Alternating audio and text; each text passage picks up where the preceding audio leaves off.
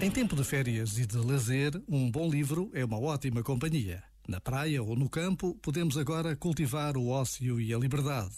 Podemos esquecer por instantes o frenesim do dia a dia em que somos meros elos dessa máquina vertiginosa que nos absorve e dar-nos ao luxo de abrir aquele livro que há tanto tempo repousava na mesa de cabeceira.